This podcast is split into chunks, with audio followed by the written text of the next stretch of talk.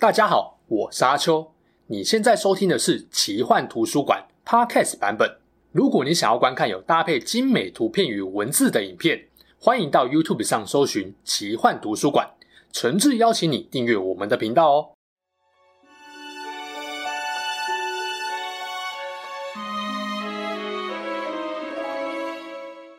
Hello，大家好，我是阿秋，来来了神秘奇幻的主题故事。上一集的《魔兽世界风云录》讲到阿萨斯为何从人类最强国度罗德隆的圣骑士王子堕落成邪恶乌鸦王的故事，焦点着重在他王子时期面临的艰难挑战与心态转变。然而，从他举起双之哀伤到他真正取代乌鸦王一点零版奈祖奥之中间，还发生了很多事情。简单来说，阿萨斯在付出了灵魂被魔剑当成祭品吸收的诅咒代价后，渐渐明白了这个堕落过程是巫妖王一手策划。那既然他知道了，为什么还是继续拿着双之哀伤，甘愿成为巫妖王的部下呢？他是没得选择了，还是打从一开始就盘算好要取代巫妖王了呢？又或者是中间经历过某些事情，才让他决定以下克上呢？如果还没看过阿萨斯为何堕落那支影片，可以先回去复习。这集会是上一集阿萨斯拿到魔剑到他真正成为巫妖王的后续发展。假如你觉得我讲的还不错，希望你帮我按赞、订阅、分享给身边的亲朋好友。有余力也欢迎加入会员，每个月请我喝一杯大杯的鲜奶茶，我会很开心哦。斯坦索姆的抉择，导师乌瑟跟爱人珍娜的态度，魔将的挑衅，以及阿萨斯自己的自负性格跟王子身份等因素，都影响了他在北烈境举起双之哀伤的决定。这把受主剑的魔咒一旦举起，就很难不受乌鸦王耳语的影响了。那乌鸦王为什么要设这个局？而且还是透过科尔苏加德和魔将把阿萨斯逼到理智线断裂呢？这是因为他失去肉体，灵魂被困在寒冰之中，想把阿萨斯当成自己的容器的概念，让他的灵魂可以不再被禁锢。这边就要理解一下巫妖王的来头，你才会知道他干嘛要拖阿萨斯下水。我尽可能简单扼要让大家知道，巫妖王是天谴军团的领袖，他位于寒冰皇冠的冰冠城塞的顶端。不过奈祖奥成为巫妖王也不是他自愿的。他是一位兽人，原先是隐月氏族的资深萨满，能够和祖灵做深度交流，在各个兽人氏族中备受礼遇，是当时所有兽人的精神领袖。然而，燃烧军团的首领恶魔基尔加丹来到德拉诺时，想要利用生活在这里的兽人来消灭昔日好友兼叛徒的预言者费伦以及他的种族德莱尼，于是就用计欺骗当时候的兽人领袖奈祖奥。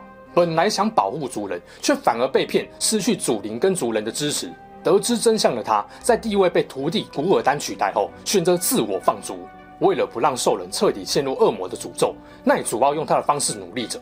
然而基尔加丹也不是白痴，后来捕获了奈祖奥，将他的肉体撕成碎片，不断折磨他的灵魂，直到奈祖奥再度答应为这位恶魔效劳。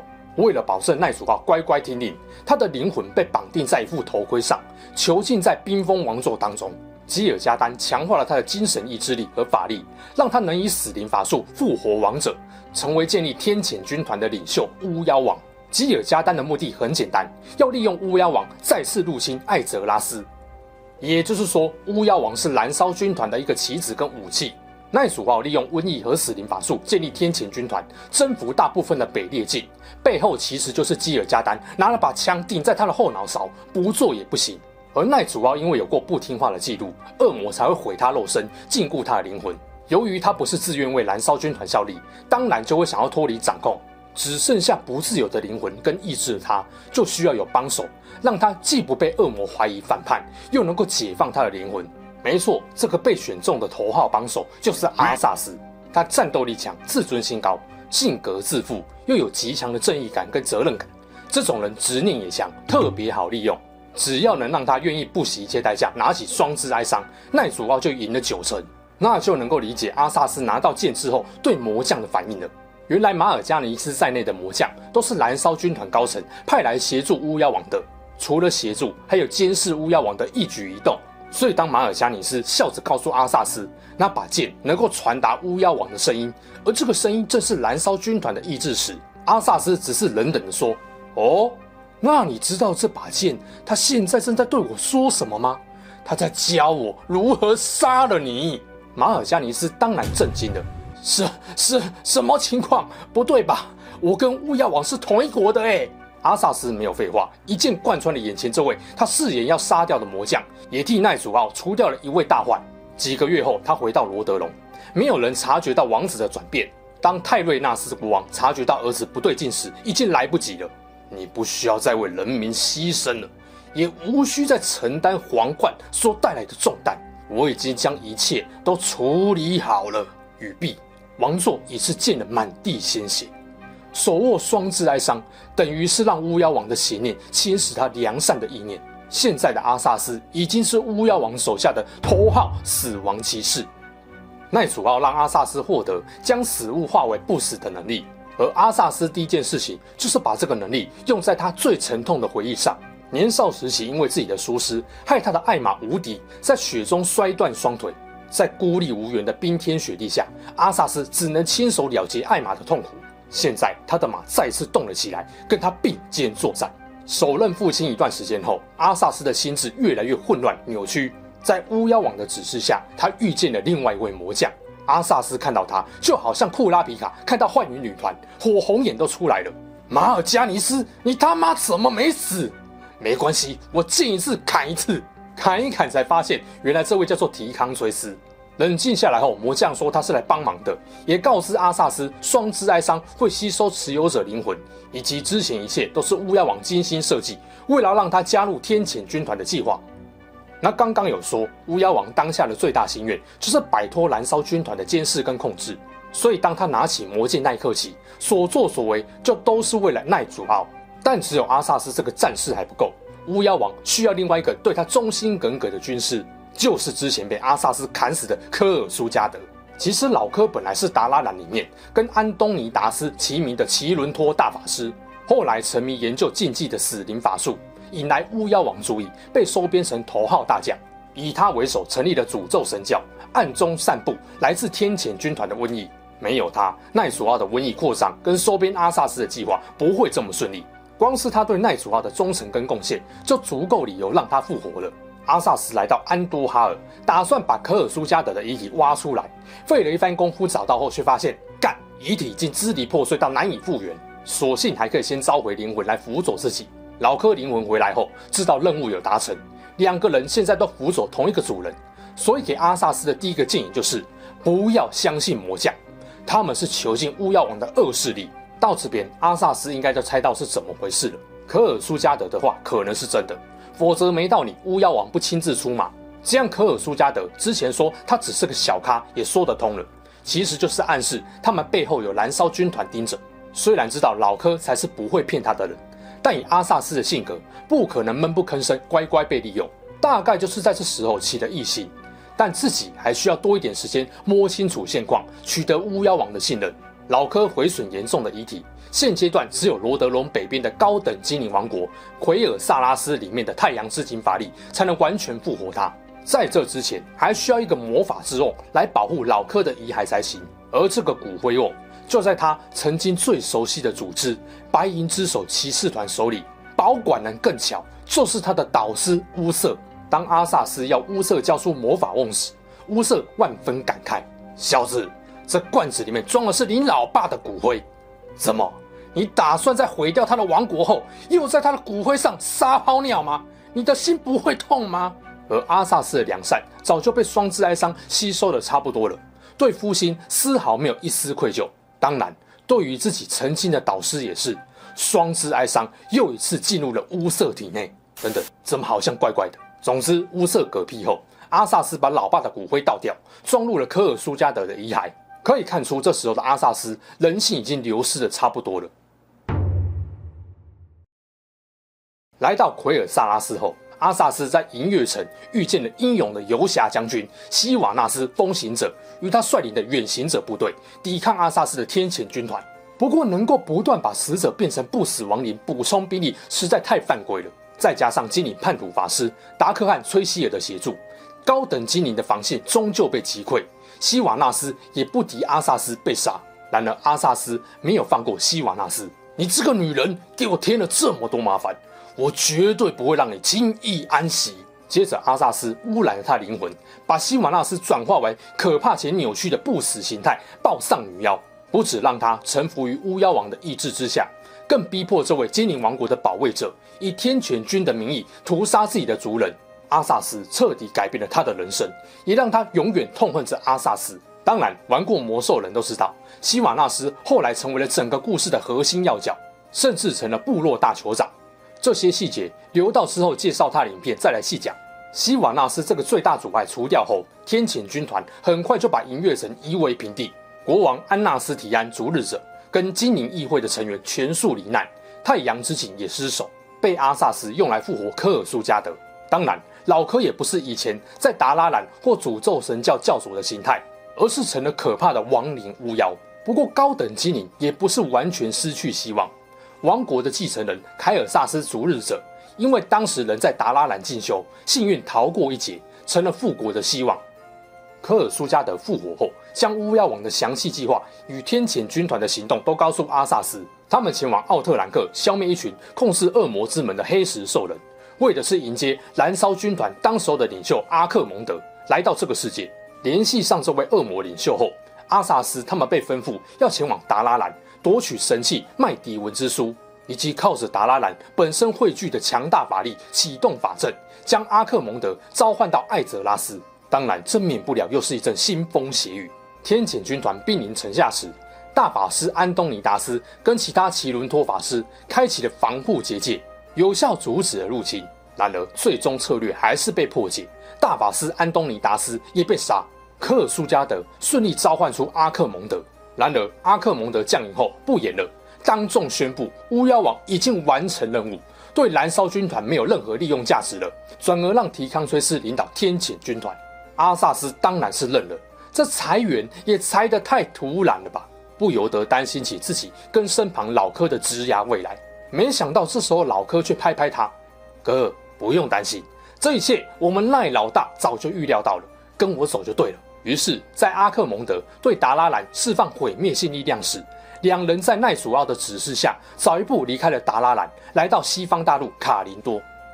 既然阿克蒙德拔了巫妖王的位置，那奈祖奥也不客气了，让阿萨斯用计各种暗中破坏燃烧军团的行动，也暗中控制天谴军团，违抗他们的恶魔新领袖，拖住燃烧军团向海加尔山进军的速度。提康崔斯率领天谴军团来到卡林多，试图寻找神器古尔丹之炉的他，腐化了费伍德森林，带来了无尽死亡。这时，居住在西大陆的夜精灵伊利丹怒风，在泰兰达与风的释放下，领兵来到森林，毁灭入侵此地的不死生物跟恶魔。阿萨斯原本正愁不知该如何在瞒不过阿克蒙德的前提下消灭提康崔斯，直到他遇见了伊利丹，察觉到眼前这位夜精灵对力量的渴望，哎，感觉可以借刀杀魔将哦。两人过了几招后，阿萨斯告诉伊利丹。我就直说了，我不是假好心想帮你，只是提康虽斯这家伙有个故人怨。况且这些恶魔军团兵败的话，我们家老大也会得利。如果你有办法找到力量超强的神器古尔丹之炉，就可以用它来消灭魔将，阻止燃烧军团。然后呢，伊利丹想想，这大概是最好的办法了。出于保护夜精灵的使命以及对力量的渴求，就答应了。找到并吸收了充满恶魔之力的神器后，伊利丹的头上长出了恶魔之角，背上也冒出了恶魔之翼。这个决定也改变了直男丹哥的人生啊！阿萨斯内心简直笑翻了。原来引人堕落是这种感觉啊！怪不得奈祖奥要设计我，真爽啊！伊利丹靠着恶魔力量强度大提升后。一如奈祖奥和阿萨斯所想，打爆了提康崔斯，阻止了燃烧军团在森林肆虐。然而，因为成了一位半恶魔，不被夜精灵同胞接受而被驱逐。当然，丹哥的故事一定要另外单独讲的，这边就不岔题。燃烧军团为了夺取世界之树力量，污染拥有强大魔力泉源的永恒之井，决定进攻海加尔山。这是魔兽世界相当关键的一个战役。阿克蒙德也知道要提防奈祖奥跟阿萨斯的背刺。就安排了三位魔将马里马萨斯、戴瑟罗克、巴纳扎尔来监视巫妖王的行动。只是三位魔将却没想到，夜精灵和盟军居然击败了他们的主人。这么一来，天谴军团的控制权又再次回到了奈祖奥手上。阿萨斯回到罗德隆，呛跑了三位魔将后，重新夺回本该由自己统治的王国。然而，这时候他已经是乌鸦王麾下最强大的死亡骑士。就不能再用人类的方法统治王国。他便决定把所有活人居民都变成听命于天谴军团的不死怪物。当时仍然有三位圣骑士挺身而出领导难民，可惜挡不住阿萨斯、科尔苏加德跟希瓦纳斯的虐杀，活人被屠戮殆尽。战斗中，阿萨斯的身体突然感到痛苦万分。他并不知道乌鸦王的力量正在衰退，因为这个缘故，希瓦纳斯发现自己似乎能够脱离天谴军团的控制，便悄悄面见被赶跑的三位魔将。魔将证实巫妖王的力量不在。他们联合起来要反将阿萨斯一军，于是当地大部分的天谴军团控制权被魔将夺走，阿萨斯只能带着忠于他的少数部队仓皇出逃，途中还跟科尔苏加德走散了。阿萨斯别无选择，只能听从战力最强的西瓦纳斯建议，逃到森林边界。没想到膝盖却突然中了一箭，这位死亡骑士瞬间娇喘，而不是瘫软在地。面对眼前由西瓦纳斯率领的暴丧女妖反叛部队。连死都不能安息的西瓦纳斯，愤怒的准备复仇。就在千钧一发之际，科尔苏加德赶到，暂时击退了西瓦纳斯部队。这时，巫妖王的精神尖啸在阿萨斯脑中回荡着：“大事不妙，寒冰皇冠受到了攻击，我的力量正在减弱，我需要你回到北列境。”阿萨斯虽然领命，却又担心自己的王国失控，于是让老科留下来。替即将北征的阿萨斯掌握王国的动向。西瓦纳斯虽然暗杀不成，但他重整了听命于自己的部分不死生物，并在后来善用心灵控制的力量，俘虏了三魔将之一的瓦里马萨斯，还利用他杀死了另外两位，掌握了瘟疫之地的主控权。然而他的内心没有丝毫喜悦，身处在这种不死的诅咒中，有什么好高兴的？如果我们不是痛苦的奴仆，那我们又是什么？这段经典台词，想必很多玩家都不会忘记吧？三个礼拜后，阿萨斯踏上了熟悉的北列境，没想到一上岸就遭到血精灵部队的攻击。你是什么人？凯尔萨斯？谁？凯尔萨斯？凯尔萨斯是谁？干！凯尔萨斯率领族人要报奎尔萨拉斯被灭国的仇恨。危急时刻，巫妖王派出强大的半蜘蛛甲虫领主阿努巴拉克顶替科尔苏加德的位置。辅佐力量不断流失的阿萨斯，原来高等精灵们改名血精灵后，投靠了伊利丹，而伊利丹则被另一位强大的恶魔指挥官基尔加丹所指挥。伊利丹使用了远古神器萨格拉斯之眼，试图用仪式把整个北列境沉入海中。虽然没有成功，但巫妖王的冰封王座已经受损，这也让巫妖王逐渐失去对不死生物的控制。于是伊利丹便和血精灵。以及纳迦大军们进军北列境，打算直接摧毁冰封王座。耽搁曲折的传奇人生，大概可以分成几集介绍。另外，凯尔萨斯血精灵领袖之后也会特别介绍他。由于纳迦的帮助，整个北列境水域都有伊利丹的部队。血精灵则是已经知道阿萨斯的位置，很快他们的主力部队就会赶到。这样一来，阿萨斯恐怕会来不及赶到寒冰皇冠救驾。阿努巴拉克正是为此而来。他曾经是阿斯欧奈优王国的蜘蛛王，可以轻松引导阿萨斯改走熟悉的地下通道。不过，矮人刚好也很熟悉在地下生活。在穆拉丁被阿萨斯害死后，贝尔刚接替领导同须矮人。阿萨斯看到矮人们非常惊讶：“妈的，你们这些矮人不是都死光了吗？”这矮人看到阿萨斯，当然是燃起了复仇的意念，不断阻止阿萨斯前进，最后意外将他们引进了一条充满怪诞生物的通道。在地下，阿努巴拉克还建议阿萨斯突袭蓝龙之王马里苟斯的仆人萨菲龙，把他的藏宝密室资源拿来用。阿萨斯照做了，并用双之哀伤将萨菲龙转化为侍奉自己的冰霜古龙。他们还遇见了可怕的上古恐兽，费了九牛二虎之力才打倒怪物，终于来到了巫妖王所在的寒冰皇冠。这时候，恶魔化的伊利丹和瓦许女士率领的纳迦鱼人已经快要包围冰封王座。奈祖奥再次给阿萨斯上了 buff，重新满血的阿萨斯开始驱敌任务。先是把凯尔萨斯的血精灵部队打退，再来又和伊利丹来了一场难上加难、男子汉的史诗对决。然而埃诺辛战刃终究是输给了双之哀伤，胸口中了一刀的丹哥倒地不起。阿萨斯也懒得补刀，独自一人走向冰封王座，任凭乌瑟、珍娜。穆拉丁同须的声音呼唤，他也充耳不闻。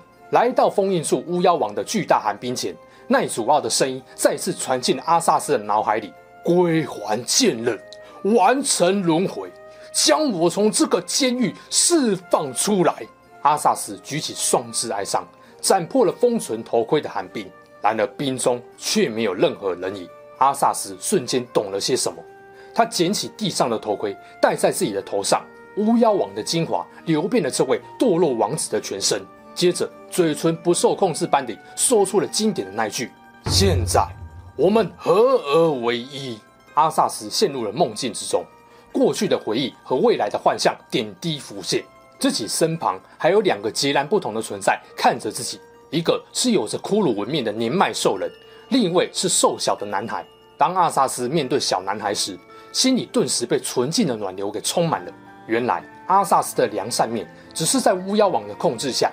被压抑在心底的最深处，堕落的罗德隆王子，那一丝人性依然坚毅的活着。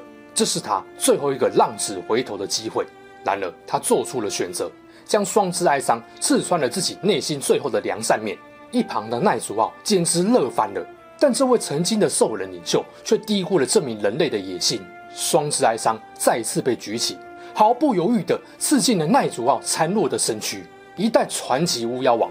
带着不解与惊恐消失在这个世上，如同我上一次影片提到的，阿萨斯彻底取代了奈祖奥，在冰霜之间的王座上沉睡了整整五年，直到他再次睁开眼，让世界领教自己积累已久的满腔怒火。想不到吧？我上一集尾声说，阿萨斯在举起双之哀伤到他真正取代前任巫妖王期间，还有好一段故事可以讲。没想到这一讲就花了二十分钟。当然，这还是浓缩版，欢迎大家复习游戏。我也真的想不透，暴雪为什么就是不把我这两集的内容拍成电影？没意外，票房应该会很好才对啊，也可以让玩家见识到这间被游戏耽误的动画电影公司的实力。呃，扯远了。听完阿萨斯从死袭到巫妖王的经历后，我们来回想一下开头的问题。既然拿到双之哀伤后，马尔加尼斯就嘲讽阿萨斯，他的堕落是巫妖王一手设计的。为什么他没有醒悟，反而是戳死魔将后，继续乖乖当巫妖王的棋子，帮他干掉这些监视他的恶魔呢？以阿萨斯自负且不甘人后的性格，应该是不会让自己当别人的细汉才对啊。关键原因就在于双之哀伤的力量。这把剑还没拔出来的时候，旁边的警语就说得很清楚了，是一种灵魂和良知会被吸收而流失的诅咒魔剑。但就如同我上一集影片分析的，奈祖奥的一连串圈套都算得准准准，让阿萨斯了解了自己的无能为力和无人支持。这时候，阿萨斯的人生目标已经剩下一个：为死去的亡国人民复仇。这种不能接受自己失败和想要当好国王的责任感。增强了他无论如何都要获得强大力量的执念，所以奈祖奥才能够透过双之哀伤牢牢控制并剥夺阿萨斯人性良知。这点阿萨斯不可能没有感觉，只不过初期的他没得选而已。阿萨斯是个输不起的人，他是未来的国王，岂有国王向恶势力低头的道理？对他来说，只要能够干掉他认为的罪魁祸首，那就没有输，顶多只能说付出了惨痛代价。奈主要就是利用这种心态，把力量借给了阿萨斯，尝到以力服魔的甜头后，即使你的理智良知还没完全消失，也不可能轻易舍弃力量了。阿萨斯清楚，只要继续握着魔剑，就没有什么他办不到的，填补了他一路走来内心的无力感。毕竟圣骑士时期他办不到的事，现在都变得很轻松了。不过阿萨斯也不是真的笨，随着跟乌鸦王相处的时间越长。他渐渐能够从蛛丝马迹以及科尔苏加德告诉他的计划中明白，奈祖奥不能没有帮手。换句话说，借你钱的人也有求于你，只是当时立场是他能够控制你，也能给你钱，让你在路上一个眼神就有小弟归顺。而当你放弃听对方的话，这一切好处都会归零。然后你想想，自己原本的导师跟女友也离你而去，面子多么挂不住。请问你会放弃这些好处吗？不会吧？一个真正有能力的人，不会一直想被人使唤跟摆布的，除非这个人已经完全放弃思考。所以阿萨斯不可能甘心永远当别人的小弟，他只是一边执行任务，一边观察现状。只要奈祖奥还没办法自由行动，那他就需要自己执行任务，总会有可乘之机可以利用。更重要的是，指挥天谴军团，让死物成为不死的能力，其实很 OP。自己的爱马都因为这样复活了，一路上也几乎是凭实力碾压活人。阿萨斯不可能不觉得现在的自己很强、很逆天、很爽。直到他在达拉兰遇见阿克蒙德，这家伙一出来，阿萨斯头上马上就出了个“维”字。要不是科尔苏加德安慰他没事，阿萨斯真的是一度认真在考虑接下来该去哪里找份更好的工作啊。毕竟他还没准备好重新创业。后来巫妖王的力量被削弱，连带他的力量也是，这才发现，哎，老大好像没有很靠得住吧。然后还差点被西瓦纳斯弄死。这时候，他要自立门户、取而代之的心态就变得很明显了。靠别人不如靠自己。然后，伊利丹威胁冰封王座这件事，更加深了阿萨斯以下克上的想法。大概心想：哇靠，大哥你玩得这么菜，行不行啊？要不干脆我来当巫妖王吧？你被恶魔困这么久，帮你解脱也不是什么坏事吧？所以最后走向冰封王座，阿萨斯早就下定决心了。他知道解放奈祖奥。要么抓交替换他被关，要么他变成容器被奈祖奥取代，继续被控制。怎样的下场都还是继续当小弟。他的优势就是肉体跟意识都还在，没有意外，他应该是有机会趁机把奈祖奥取代掉的。就算不是抓交替的那瞬间，之后多花点时间也有机会办到。戴上头盔后，阿萨斯也很快明白眼前是什么场面。自己的善良人性面跟一直以来使唤他只剩灵魂的巫妖王。啊，原来这家伙是个弱不禁风的兽人老头啊，那 就简单了。所以阿萨斯最后才会说：“没有什么我们，没有人能指使我。我从你这里得到我所需要的一切，这股力量现在只属于我的。”阿萨斯不是急中生智才搞个以下克上，而是在他当死亡骑士的过程中，一步步透过观察和实力累积，就打算伺机这么做了。至于沉睡五年苏醒后，新一代巫妖王如何倾泻他的怒火，世人又如何挥别巫妖王之怒的时代，我们就留到下一集再讲吧。喜欢我的频道，记得按赞、订阅、分享哦。我是阿球，我们下集影片再见，拜拜。